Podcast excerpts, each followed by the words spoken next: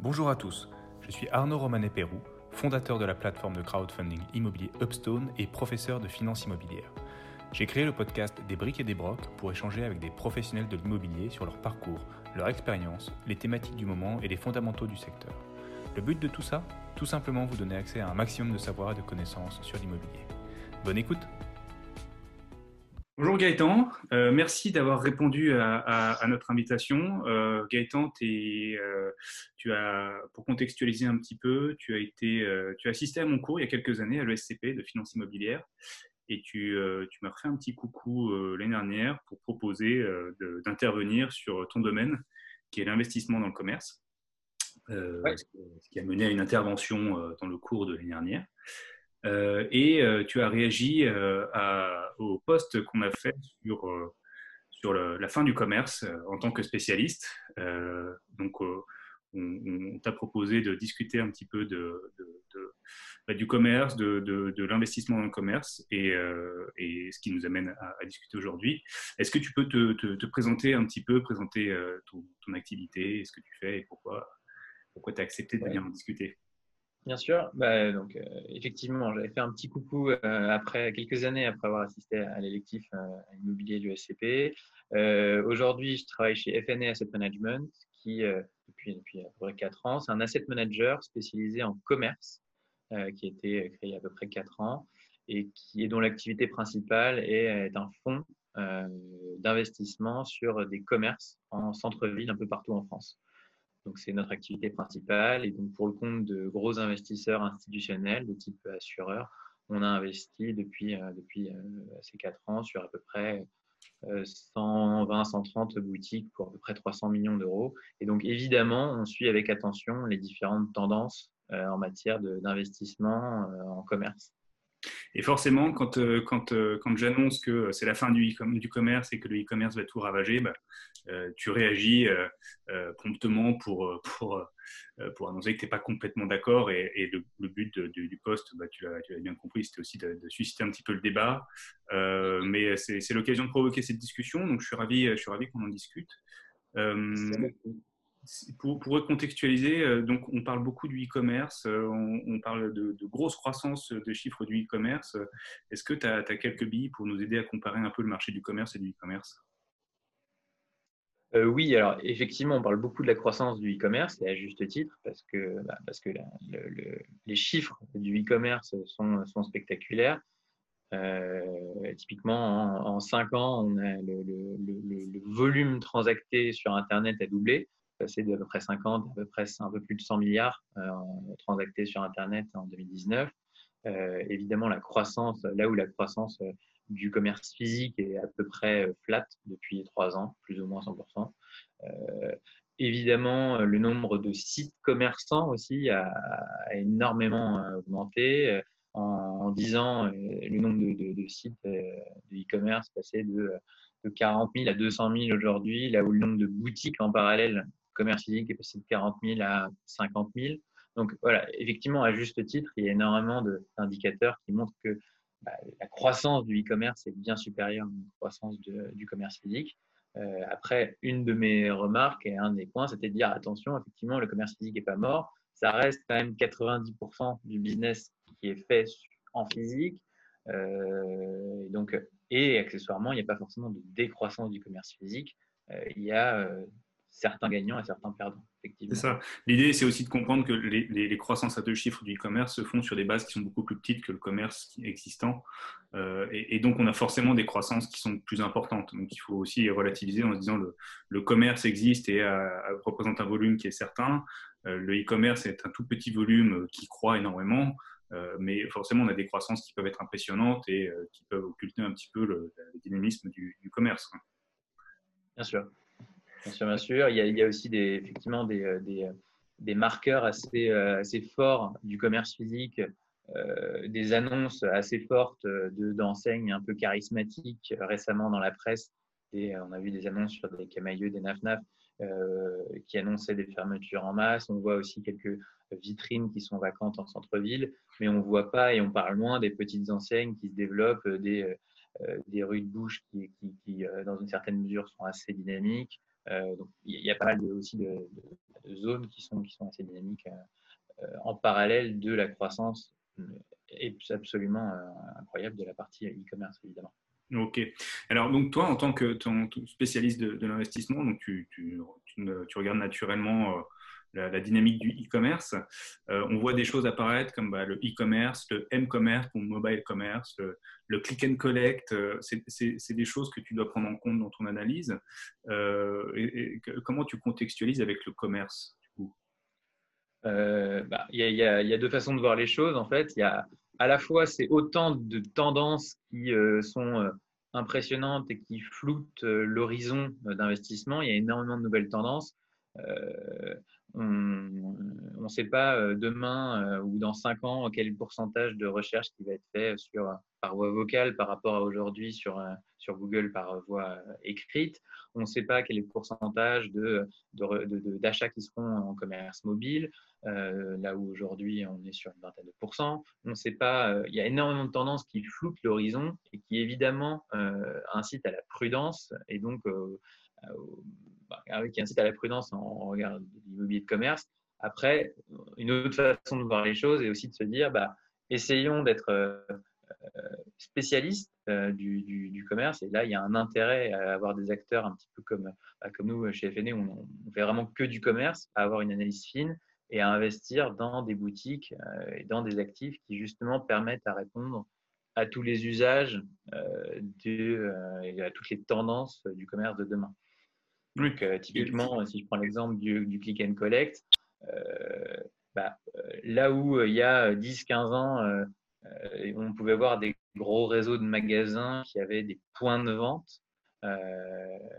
donc, concrètement, ça servait vraiment à réaliser du chiffre d'affaires. Aujourd'hui, les boutiques ont beaucoup plus d'usage. Ça sert évidemment de point de vente toujours, mais ça sert aussi de lieu de visibilité, ça sert de lieu de click and collect, ça sert de lieu d'expérience.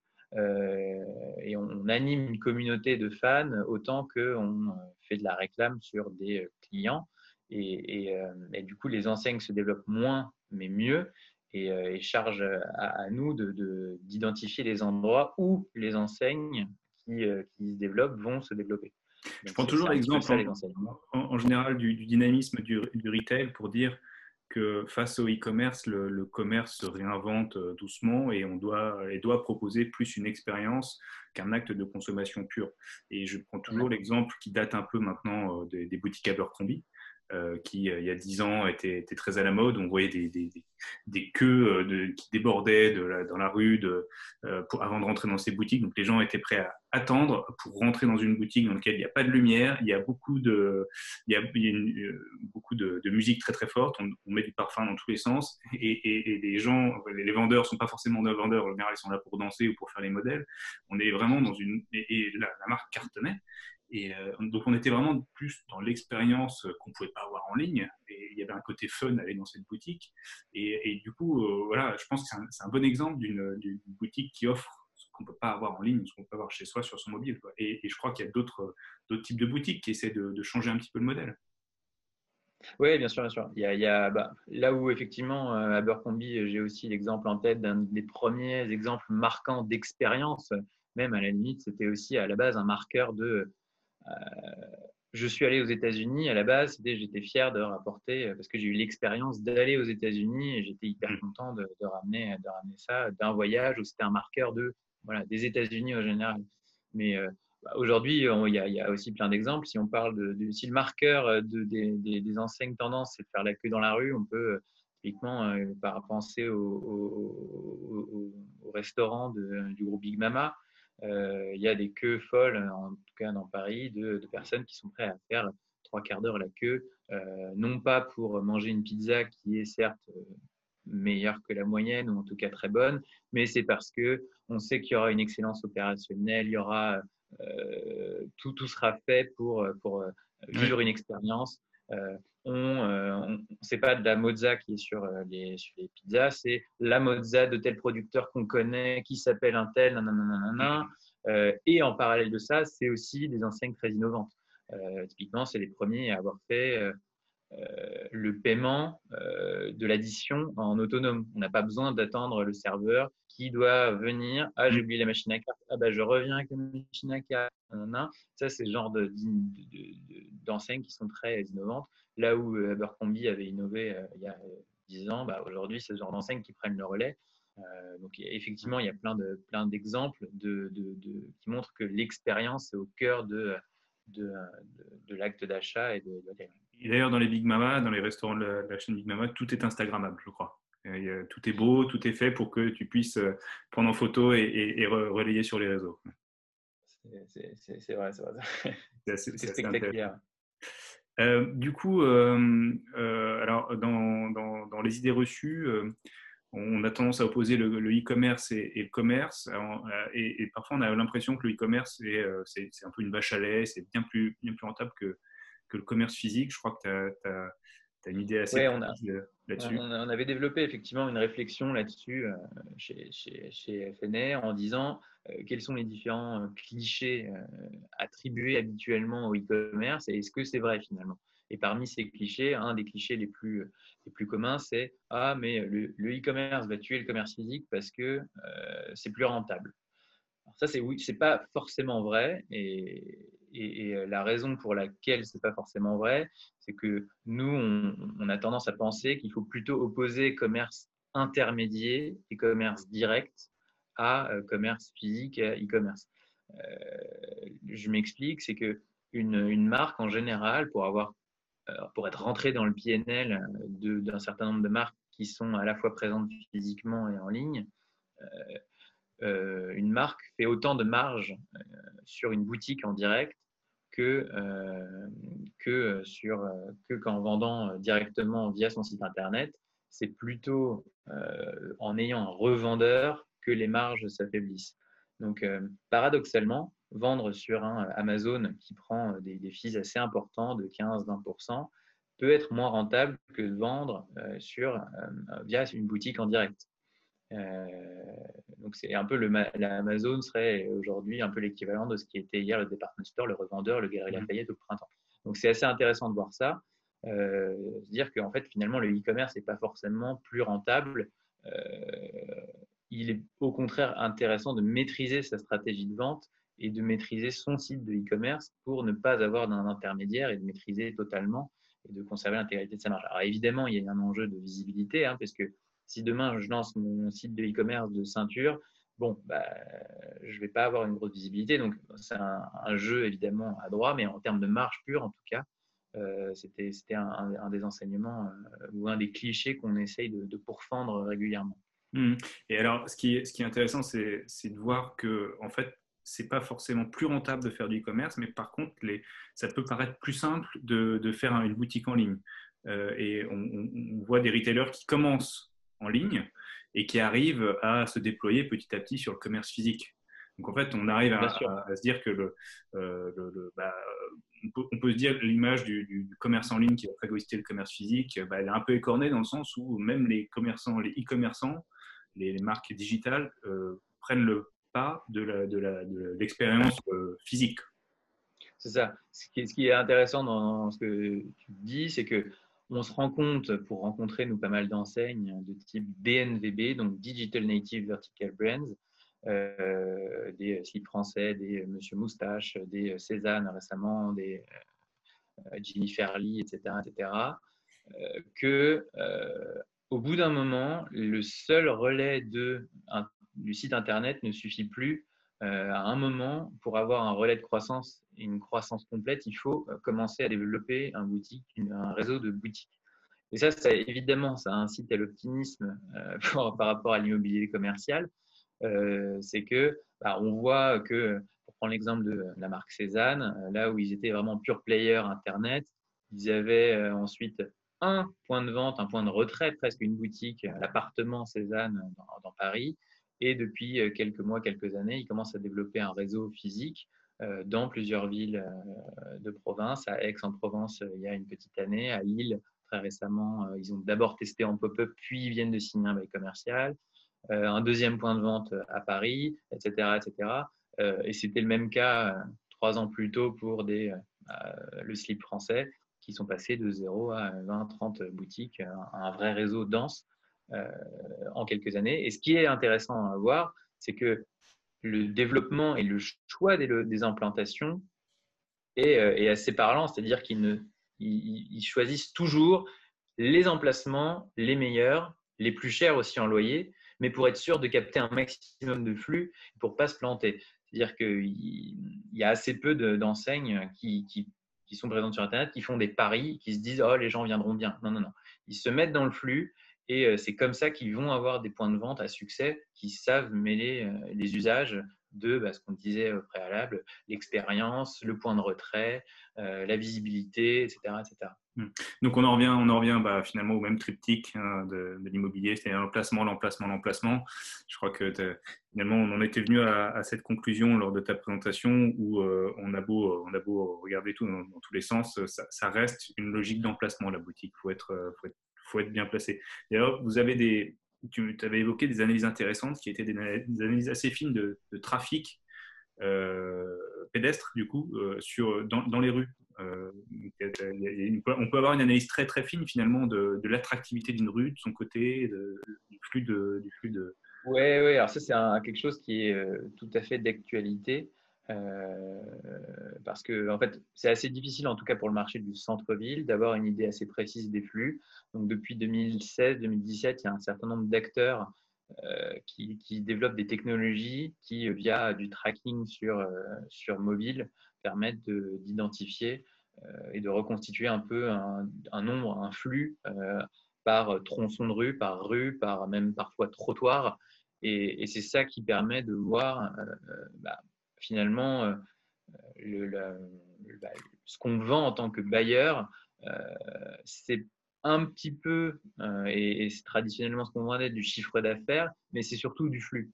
Finalement, on met à disposition d'enseignes du flux, charge à elle de transformer euh, avec un concept, une boutique, euh, une marque euh, qui attire. Et finalement, ce qu'on met à disposition, c'est du flux. Et ça, c'était assez d'actualité d'ailleurs, parce que bah, dans les négociations Covid et, post ou pré-Covid, bah, de plus en plus de, réflexions s'articulaient finalement autour du flux en disant bah, le business est revenu, le business n'est pas revenu, nanana. Comment rationaliser ça? Bah, finalement, utilisons des acteurs comme ça, des MyTraffic, des Roof Street, etc., qui sont des solutions euh, qui commencent à devenir assez matures pour bah, permettre de voir si effectivement on a euh, des flux euh, qui permettent de rationaliser un petit peu le, le, débat et, de, suivre ces indicateurs-là qui sont pour moi les indicateurs du futur du retail. Oui, c'est ça, parce que de l'emplacement, on enfin, on, a des idées de, de flux, de trafic, et euh, s'il y a du trafic, on peut estimer qu'il y a du chiffre d'affaires. Euh, c'est sûr que s'il n'y a pas de trafic, euh, la marque peut être très forte. Elle, devra et générer son trafic et sur ce trafic générer son chiffre d'affaires, ce qui est quand même plus compliqué que d'arriver dans un emplacement où il y a déjà du trafic. C'est ça, bah, il y a très peu de marques qui, qui, sont des locomotives à tel point qu'elles peuvent se permettre d'arriver dans des lieux hmm. où le trafic est à créer. Mais je, cite souvent l'exemple de Sephora, qui est sur les Champs-Élysées, qui a fait exploser le, loyer prime euh, à Paris. Euh, Sephora aurait pu se dire grosse, grosse enseigne, grosse boutique, on va aller, euh, on va aller 50 mètres derrière, rue de Pontieux. ben non, ils ont quand même choisi d'aller sur les Champs-Élysées parce que malgré tout, c'est là où il y a le trafic. Donc on revient toujours à la même chose. C'est là où il y a le trafic et puis accessoirement sur les Champs-Élysées, il y a un enjeu d'image effectivement, il faut être euh, aussi sur les Champs-Élysées, même si parfois le point de vente sur les Champs-Élysées n'est pas forcément rentable en lui-même, mais ça apporte tellement en termes d'image, ça apporte tellement en termes de tout, euh, qu'il faut y être et que y, a un enjeu. Ouais, j'ai cru comprendre aussi que c'était encore plus le cas à New York sur la 5e avenue, où il y a tout un tas de boutiques qui acceptent de ne pas être rentables, mais euh, c'est un marqueur fort d'avoir sa boutique sur la 5e avenue. Euh, et donc, c'est mieux de l'avoir et, euh, et de ne pas gagner d'argent sur cette boutique que de ne pas l'avoir. Oui, en fait, ça, participe un peu à la réflexion du euh, l'indicateur clé pour une entreprise n'est plus forcément le chiffre d'affaires réalisé sur une boutique. Et donc, le sacro-saint taux d'effort, donc loyer divisé par chiffre d'affaires réalisé dans la boutique, est moins intéressant que les performances globales de l'entreprise incluant site internet. Si on estime qu'une boutique sur la 5e avenue a permis de générer du trafic sur le site internet parce qu'on a vécu une expérience, même si on n'a pas transformé l'achat, ou si à l'inverse, on est hyper content de voir que sa star préférée a fait son shopping sur la 5e avenue et que du coup on transforme sur Internet, finalement c'est ça qui, euh, euh, qui, permet de, de driver euh, les performances et, les critères d'implantation des enseignes. Donc oui, certaines enseignes se permettent d'avoir des enseignes, des, des, points de vente qui ne sont pas rentables en eux-mêmes, mais qui génèrent et qui participent à un écosystème qui lui est rentable, incluant site Internet. C'est bien ça qu'il faut avoir, c'est quelque chose d'intégré, incluant site Internet et le réseau de points de vente. Hmm. Et euh, euh, donc, ouais, on, voit bien, on voit bien quand même que voilà, la, boutique, la boutique a du sens, la boutique euh, montre que la, marque existe et dans, dans, dans, dans, des, dans des, points clés. Alors, toujours cette opposition e-commerce, commerce, on pourrait être tenté de se dire le, le commerce physique, c'est un peu le commerce d'hier, donc c'est le commerce de la génération de nos parents, de notre génération peut-être, et les, les, millennials arrivent avec leur, nouveau mode de consommation, euh, accro à leur téléphone, et euh, ce seraient eux les responsables de la disparition euh, du, commerce physique. est-ce que, est-ce que, est-ce que, est-ce que c'est vraiment, est-ce que c'est une tendance, est-ce que, est-ce qu'encore c'est une image une image qu'on peut avoir. Ça fait, partie, ça fait partie des, des clichés qu'on essaye aussi de, alors, d'appréhender et, et, en partie de, d'estimer, mais avec lequel je ne suis pas forcément d'accord. Euh, on se rend compte en fait avec les études ou avec euh, les, dernières ouvertures de boutiques euh, que ce sont paradoxalement les millennials qui plébiscitent le plus le commerce physique.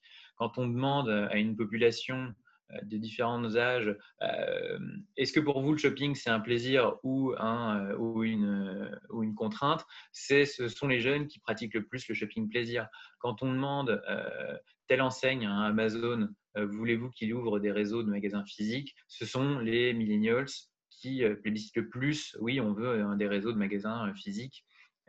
donc, le dire que les millennials ou les, jeunes générations au sens large vont tuer le commerce physique parce qu'ils n'achètent que euh, sur Internet, c'est pas forcément vrai. Euh, c'est plutôt l'analyse plus fine qu'on a, c'est que ils ont une expérience globale incluant euh, Internet qui part sur Instagram, sur TikTok, etc. plus de régime d'influenceurs, mais sur la partie réseau physique, ça reste très important pour eux, voire plus important que leurs parents, d'avoir des relais physiques. Hmm.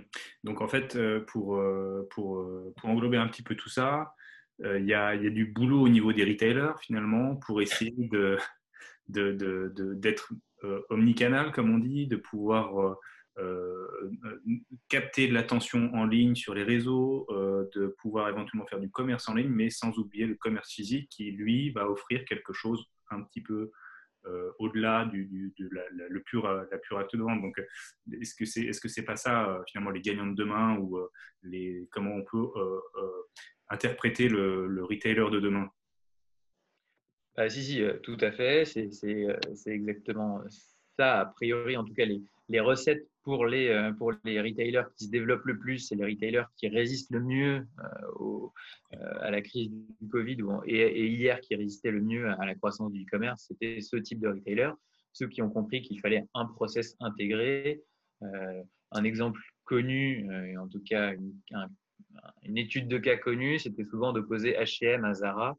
Euh, Zara qui dès le début euh, a, pris, euh, a embrassé le commerce physique, a intégré même tout son réseau de logistique pour que il n'y ait pas de, porosité entre, si je prends l'exemple par exemple de la gestion des stocks, on peut savoir sur Internet quel est le stock dans un magasin et euh, Zara, euh, le jour où on va dans un, si on va dans le, dans le même magasin et qu'on dit est-ce que vous l'avez en stock, c'est la même source. C'est-à-dire que le vendeur va voir euh, presque sur le site internet et c'est la même source. Chez H&M, ils ont mis plus de temps, par exemple, à, développer des outils intégrés et encore en 2015-16, quand on disait bonjour, est-ce que vous l'avez en stock, le vendeur disait bah attendez, je vais voir en réserve. Mmh.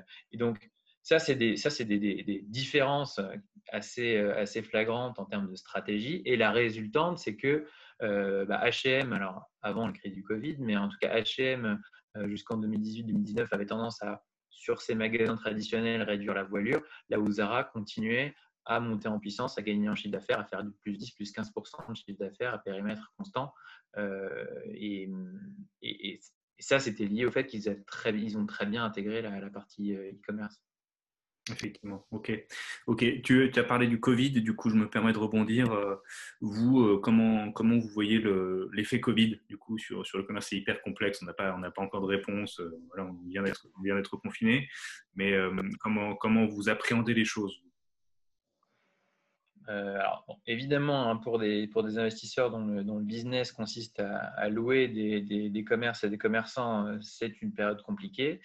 Euh, après, euh, ce qu'on estime, à ce stade, et encore une fois, on n'a pas le recul, c'est que ça reste, on espère, conjoncturel et que bah, le Covid va jouer le rôle d'accélérateur euh, de tendance dans la mesure où bah, on voit quels sont les, commerces les plus résilients, ceux qui arrivent le mieux à, résister. Ça, dégage aussi certaines tendances, des retours plus à bah, les commerces de bouche, les expériences, etc., les commerces qui reprennent le plus sont finalement ceux qui ne peuvent pas être substitués par un achat sur Internet.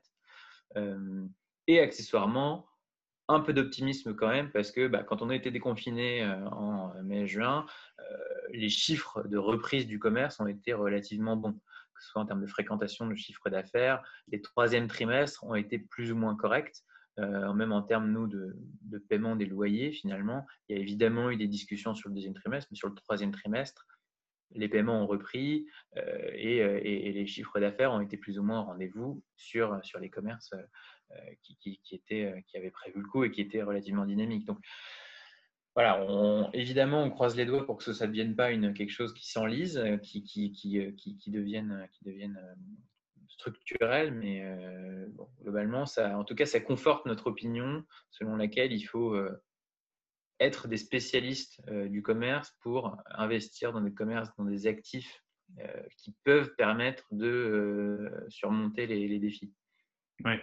Et peut-être des actifs avec des, marques derrière qui, qui, savent s'adapter à des conditions un peu difficiles, qui peuvent faire une partie de, de, commerce en ligne ou de, de, click and collect. Euh, on voit là, je, vois depuis hier que les, boutiques essaient de s'organiser aussi pour euh, bah, pour pas complètement s'arrêter et proposer bah, de la livraison ou proposer du click and collect ou on appelle pour acheter euh, tel jouet chez le marchand de jouets et on peut venir le chercher.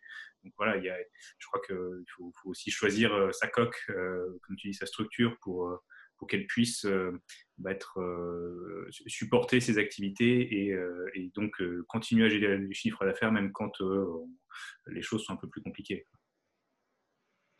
Oui, voilà. Et, enfin, et plus que le choix du locataire, c'est aussi le choix de la, de la, de la coque et de l'écrin qui permettent de, de, répondre à plusieurs enjeux. c'est sûr que si on achète une coque qui ne peut que se prêter à une activité, bah, on est forcément dépendant d'une activité qui, le jour où ça va moins bien, euh, ça devient compliqué. Alors que quand on, achète des, on, se concentre sur des investissements euh, dans des lieux de flux ou dans des, cellules multi-visages, multi-locataires potentiels, bah, forcément le nombre de prospects potentiels augmente et on est un petit peu moins inquiet euh, sur, la santé des actifs commerciaux dans lesquels on investit. Effectivement. Alors, si je, on, a, on, a, regardé un petit peu les commentaires qui ont été faits sur, sur ce post euh, LinkedIn, euh, bon, tout le monde s'accorde à dire qu'en gros, euh, pour, résumer un peu notre conversation, hein, le, commerce ne meurt pas, il se réinvente. Moi, j'avais envie de dire, oui, ça a toujours été le cas. On a eu des phases peut-être un petit peu plus calmes. Là, on a a priori une accélération, mais on, a, on a une notion de commerce, une notion de de, de, retail et de marque qui, qui évolue, qui doit proposer des expériences, qui, qui doit, qui doit s'adapter, qui doit s'adapter à des contraintes qui sont fortes comme celles qu'on connaît aujourd'hui. Euh, on, peut, on peut tirer la, conclusion aussi sur le bureau aujourd'hui, qui, qui est un marché qui peut chahuter. Euh, mais en tout cas, voilà, la, conclusion, je crois que tu seras d'accord, c'est que le, commerce ne va pas disparaître en un claquement de doigts. Il va profondément évoluer, mais qu'il voilà, y a toujours de la place pour le commerce physique. Il y a bien sûr toujours de la place pour le commerce physique. Les acteurs vont probablement changer. Il y aura probablement une rotation des acteurs. Euh, effectivement, plutôt que le commerce en général, il faut identifier et parler des, gagnants du commerce de demain et des, perdants. Euh, et, euh, évidemment, à l'intérieur, voir quel est l'avenir d'une boutique traditionnelle versus quel est l'écran de la boutique du futur. C'est plutôt ces questions-là qui sont, qui sont intéressantes pour des, pour des retailers et ou pour des investisseurs immobiliers, bien sûr. Donc, donc c'est super. Donc, il y aura toujours de la place pour l'investissement, de l'investissement et de la boutique. Donc, on, on, reste optimiste on reste optimiste et on, fait ses courses de Noël euh, dans les rues commerçantes euh, en plus de, commander euh, et, ou de regarder sur Internet. Exactement, on essaie de soutenir ces, petits commerçants. Super. bah écoute Gaëtan, merci beaucoup pour cette discussion. C'était super intéressant. on a abordé plein de, plein de choses. Merci pour votre écoute. Si l'épisode vous a plu, n'hésitez pas à le partager avec deux personnes de votre entourage. J'ai plein de thèmes à aborder et de personnes à interviewer. N'hésitez pas à me contacter sur LinkedIn pour m'indiquer les sujets que vous aimeriez creuser. Vous pouvez aussi les ajouter en commentaire ou me les envoyer par email sur contact.upstone.co. A très bientôt